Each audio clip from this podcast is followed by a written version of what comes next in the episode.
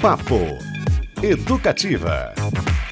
Empatia, gente. habilidade de imaginar-se no lugar de outra pessoa, de buscar compreender os sentimentos, desejos, ideias e ações de outrem. Olha só, Beto Pacheco. Talvez uma das palavras seu, que mais que mais precisam ser trabalhadas nos dias de hoje. Afinal, a evolução precisa de um olhar para o futuro, mas buscando reparar os erros do passado. E são ações como o quarto Festival de Cinema Negro Contemporâneo Griot que as sementes de tais mudanças florescem, não é? De 12 a 18 de outubro, Curitiba recebe a exibição de curtas e longas nacionais e internacionais, mostra competitiva, laboratório de desenvolvimento de roteiro, oficinas e mesas temáticas. Legal, hein? Além da mostrinha voltada para o público infantil, o filme de abertura será o celebrado Marte 1, uma beleza de Gabriel Martins, que levou oito troféus no Grande Prêmio do Cinema Brasileiro. E para a gente falar sobre isso, recebemos aqui a Bea Gerolim, diretora artística do Griot. Boa tarde, Bea. Tudo bom? Boa tarde, Bem-vinda. tudo bem? Obrigada. É a quarta edição do evento, mas a primeira dela é, é presencialmente, né? Isso. E como é que foi esse processo de transformação? Geralmente a gente falava ao contrário, né? Era presencial, teve que fazer online.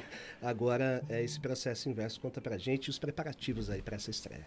Sim, é, é a primeira é, edição dele presencial enquanto festival, mas a gente existe desde 2018 como a Mostra de Cinema Negro Brasileiro. E aí é, a mostra aconteceu em 2018, em 2019 presencialmente na Cinemateca e depois no Cine Passeio. E teve uma edição em 2021 que precisou ser online por conta da pandemia. E agora a gente vem pela primeira vez com o festival presencial ocupando também de novo esses espaços e uma primeira edição também enquanto mostra competitiva, porque antes eram as sessões sem premiação, e a primeira edição também com financiamento público, né? As primeiras duas edições fizemos apenas com uma vaquinha na segunda edição. A primeira edição, nem vaquinha, foi uma coisa, ai, ah, vamos fazer esse evento da maneira como dá, porque a gente quer muito divulgar esses filmes. Uhum. E aí depois, em 2019, vaquinha, 2021 já com o mecenato da Fundação Cultural, mas aí precisa ser online. Então é uma quarta edição com cara de primeira. Uhum. E essas emoções também está fazendo pela primeira vez com grana né, em dois espaços, três espaços da cidade, trazendo convidados é, do Brasil todo, convidados internacionais também. Então, bem felizes. Que demais. Olha só, Cris, é, quando a gente fala de um, de um festival nesses moldes, é, é bom a gente trazer alguns números para as pessoas entenderem, né, a, a, digamos, a importância, a necessidade, o porquê de ter, né? Então, segundo o boletim especial do Grupo de Estudos Multidisciplinares da Ação Afirmativa, GEMA, baseado em dados do Observatório Brasileiro de Cinema e do Audiovisual, que é da Ancine, né, Agência Nacional de Cinema, dos 240 filmes brasileiros produzidos entre 1995 e 2018, Nenhum deles tinha sido dirigido ou roteirizado por mulheres negras. Mas elas foram apenas 4% dos elencos selecionados para os longas-metragens. Se a gente for para os homens pretos e pardos, representaram 2% dos diretores. Né? São números como esses, por conta de números como esses que o festival existe e outros festivais têm que acontecer? Com certeza. É, de alguma forma, esses números eles refletem, eles não refletem né, a composição é, de povo do que é o nosso país, assim. Então, é, o motivo principal para o festival existir foi quando dentro da universidade eu e a outra organizadora, a Karine Martins, que também é coordenadora de curadoria, uhum. estávamos lá fazendo nossas pesquisas de iniciação científica e ninguém nunca falou nada sobre cinema negro na faculdade. E é um, um curso que agora tem 20 anos, foi uns 9 anos atrás, assim, uhum. assim, mas não tinha é, nenhuma menção a realizadores pretos brasileiros, pouquíssima menção aos cinemas africanos. E aí, disciplinas inteiras para estudar no realismo italiano, novela vague francesa. Então, é, movimentos de países minúsculos europeus sendo aprofundados e todo o cinema negro brasileiro invisibilizado. Assim, então, a gente entendeu que, ah, ok, vamos descobrir pela gente mesma, né, onde é que está esse uhum. cinema. E aí, levar ele à luz, porque embora ele ainda seja muito agora mudou muita coisa, mas na época, assim, cinco, seis anos atrás, muito uma minoria, é, se a gente não traz, ele não provoca, né, as reflexões que esse cinema traz, a gente também não consegue mudar o quadro dessa realização é, do audiovisual. Então, agora tem algumas mudanças. A pesquisa vai até 2018 e é. 2018 foi o ano que foram realizados três longas metragens do edital de longa afirmativo, que é aí entre eles o Marte 1, é, que inclusive comprova que os realizadores negros eles só precisam, né, que as políticas públicas cheguem, porque aí você faz um filme desse com edital afirmativo que era pouquíssima verba, acho que era um milhão e duzentos, assim, que é baixíssimo orçamento, e esse filme ele chega onde Marte 1 chegou, onde os outros dois longas, que é Um Dia com Jerusa, da Viviane Ferreira, e o Cabeça de Negro, do Del Cardoso, que foram do mesmo edital, também chegaram muito longe. Então, de 2018 para cá, poucas mudanças, assim, bem significativas, mas a gente ainda está bem atrasado, assim, né? Perfeito. Uhum. Deprevô, Manda lá, sei que você é, quer então, participar. Não, claro, eu estava ouvindo, né, vocês falarem, é, os números que o Beto trouxe, a experiência que você já colocou, né, pra gente, de como começou o festival, que é, começou ali, né, sem verba nenhuma entre vocês, e que percurso bonito, não é? Que agora vocês conseguem, então, ter um apoio de leis de incentivo, e você vê como a coisa é, é lutada mesmo, né? Não precisaria ser assim, não deveria ser assim. Esperamos que daqui para frente, né, não não seja assim, porque é, esses fomentos, é, as cotas, não é tudo que precisa ter para apoiar é, não só o cinema, mas todas as áreas, não é, da, da cultura e da arte negras é, precisam estar tá aí mesmo, né, na cena. Então, meus parabéns para vocês, vida longa ao festival, tenho certeza que só tem brilhantismo aí, né? Eu, eu só eu não, eu não quero me esquecer, a Mia comentou dessa questão também do cinema africano, né? É muito, muito curioso isso. Até não sei se não foi relacionado ao festival, em algum outro, algum outro papo que a gente fez aqui, que a gente relembrou que a África, continente, gente, tem 54 países. Né? Então, muitas vezes parece assim, ah, o, o, cinema africano é um cinema. São 54 uhum. países, 54 histórias, que dentro dos seus países também tem uma série de outras questões étnicas, porque eles foram... É, os países foram criados na base dos colonizadores, né? Aquelas divisões não existiam daquela maneira. Então, isso é muito importante. E aqui dentro do Brasil também a gente tem divisões né, dentro do nosso próprio país, para a gente poder compreender. Não é um cinema brasileiro apenas, né? Imagina. Nesse sentido, acho que também é, tão, é importante essa, essa diversidade dentro de um, de um único conceito, né? Sim, e isso é uma coisa que a gente leva muito em consideração dentro da curadoria para ter né, uma diversidade geográfica, assim, geográfica uhum. e identitária também das pessoas que compõem as mostras. É, na mostra competitiva a gente tem filmes do Brasil inteiro e aí a gente tem uma mostra que é só de filmes de diáspora uhum. para também trazer esse outro olhar, para entender que olhares são esses e também para não generalizar é, o que seriam esses cinemas, né, que, que muita gente chama de cinema no singular, mas para a gente também tem muito esse olhar dos cinemas negros, também dos cinemas africanos. A gente tem é, uma outra mostra, que é a Mostra África 20, que a próxima edição vai ser em abril do ano que vem, que é uma mostra de cinemas africanos do século 20. Então, a gente traz também esse olhar histórico de vários países uhum. para desmistificar essa ideia de que o cinema é, é identitário de um lugar só, assim, né? Uhum. Trazendo essa diversidade. Muito bem, pessoal. O Papo Educativo é de hoje. A gente conversa aqui com a Bea Gerolin, diretora artística do Festival Griot, Festival de Cinema Negro Contemporâneo, a quarta edição, rola entre 12 e 18 de outubro. Olha só, no, na Cinemateca, no Cine Passeio e no Passo da Liberdade. É isso, né? Queria falar sobre o tema escolhido para essa edição, Bea, o Tempo de AG1. Queria que você explicasse um pouquinho esse conceito, como é que ele guiou a curadoria. É, é, é um pouco abstrato para explicar, porque é algo que eu sinto que é bem. que é uma coisa bem sensitiva, assim. Mas a ideia do tempo de AG1 é falar um pouco de outras maneiras de lidar com o tempo, no sentido da não linearidade, de um tempo circular e também desses elementos que ao longo do tempo a gente vai esquecendo e que são, na verdade, tecnologias ancestrais. Então, isso de como a gente, junto com a natureza, é, se compõe, como a gente se nutre também para além é, do alimento, né, que a gente come, mas se nutrir de pensamento, se nutrir de ideias, se nutrir de sonhos, se nutrir de afetos. Então, a ideia do tempo de AG1 é um convite para um tempo um pouco mais lento, né, que, que também vai um pouco na contramão do tempo capitalista, que é uma coisa que, que a gente vive todo dia, então é quase como um convite, ah, vamos dar uma pausa e viver aqui essa experiência do festival com esse outro tempo.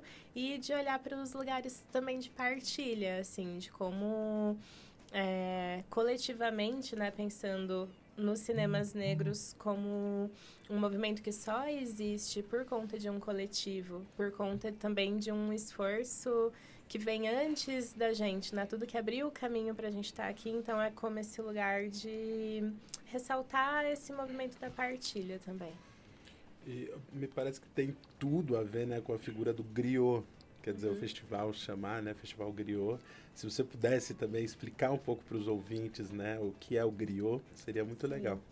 O griot, ele é um grande contador de histórias. E isso é muito comum quando a gente pensa nas ancestralidades, nas ancestralidades de matrizes africanas, que é muita coisa das histórias elas não são escritas nos livros, elas não são registradas elas são passadas de geração em geração é, oralmente. Então, também o nome né, do festival, Festival Griot, também fala um pouco sobre esse desejo de sermos todos griots do nosso tempo, assim, contarmos a nossa história não através apenas né, dos livros, mas através também das imagens, essas imagens em movimento que são o cinema, é, com a esperança de que elas resistam ao tempo, né? Aí também falando dessa importância é, da preservação dessas imagens, como a gente cuida dessas imagens, como elas vão sobreviver ao tempo e que sejamos esses griots do futuro, assim, do agora, né? Mas que também essas histórias perdurem no futuro.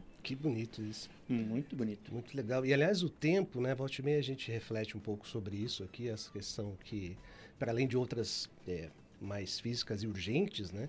Sobre o tempo fragmentado do nosso dia a dia, de você o que, o que nos ocupa quando a gente não está fazendo nada, né? E fazer nada é uma coisa necessária às uhum. vezes, né?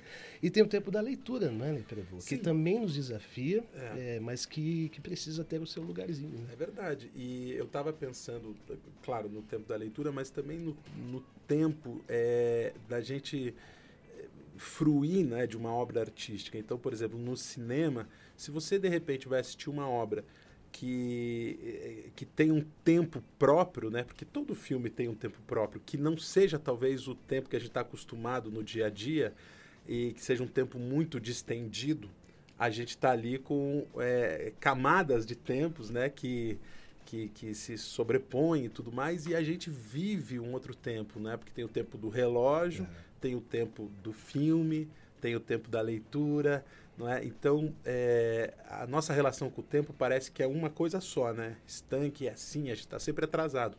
Mas é, a arte tem especialmente essa te dá essa possibilidade, né, de você fruir o tempo de maneira diferente. E eu acho que é, foi muito bonito o que você falou em relação ao tempo, porque é, quando a gente pode estar dentro né, de, um, de um movimento artístico, vivendo um momento né, em relação com a arte, a gente está é, tá ganhando tempo, né, por mais lento que estejamos é. ali dentro. É isso.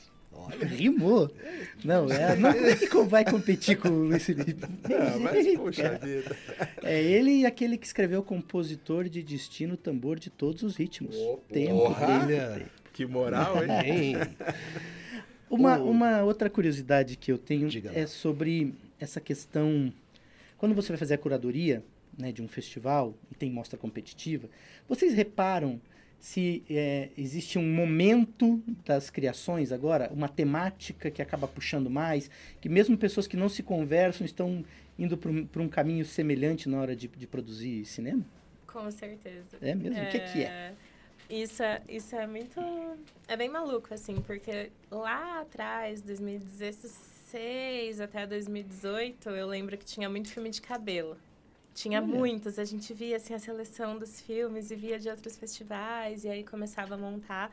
Porque, como não tinha mostra competitiva, as curadoras eram eu e a Karine, que agora é a coordenadora de curadoria. Então a gente escolhia uhum. os filmes que ficava sabendo, tinha muito filme de cabelo. Aí depois foi mudando e hoje tem uma coisa que a pandemia ainda é muito recente, né? Então tem um tanto de filmes sobre pandemia, mas uma coisa que se repete nos filmes que têm circulado e alguns que vão circular também, é essa ideia de construir um outro imaginário sobre as pessoas negras. Então, é como se, de uma forma geral, pensando aí no inconsciente coletivo também, as pessoas tivessem se cansado um pouco de alguns tipos de representação, uhum. se cansado um pouco dessa representação é, mais violenta, ou que coloca as pessoas negras em situações que normalmente os realizadores brancos colocam, uhum. e começado a criar outro tipo de narrativa onde é, esse lugar do sonho mesmo, da projeção. Ah, tá, vou fazer o filme que eu gostaria de ter visto, por exemplo, Sim. né? Meio é uma coisa meio geral e que ao mesmo tempo esbarra aí nas, nas coisas estruturais. Então existe muito esse desejo e às vezes na execução não necessariamente como era o desejo, porque aí dinheiro para fazer, uhum. edital que não sai, um monte de questões. É tentar não ficar refém de um de uma, um espectro que acaba circundando tudo, né? Então Sim. tentar escapar disso. É, e a gente falou aqui recentemente também, o pessoal é, ai, não lembro agora de qual movimento a gente entrevista tanta gente, mas que citou o fato de que mu muitas vezes tem investimento, dinheiro, em novembro, porque é o mês da consciência negra. Uhum. Mas daí nos outros meses não tem. Foi da produtora de produtora de talentos, isso, de modelos. Isso, né? isso, isso. Então acho que é um pouco isso, né? Você fica meio que refém isso. das narrativas, das é, histórias daquele. Que Desculpa. Essas questões. Isso é uma coisa muito importante. Lá na biblioteca, a gente tem tentado o ano inteiro ter atividades que é, incluam, claro, todos os públicos e também todos os fazedores, mas que também o pessoal que é, é, da produção, que é artista, que é pensador, que é poeta, escritor, que são negros, possam estar na biblioteca o ano inteiro e não só nessas datas. datas que... É, porque senão a tendência, né, assim, que é uma tendência uhum. que tem que cair, né, em desuso,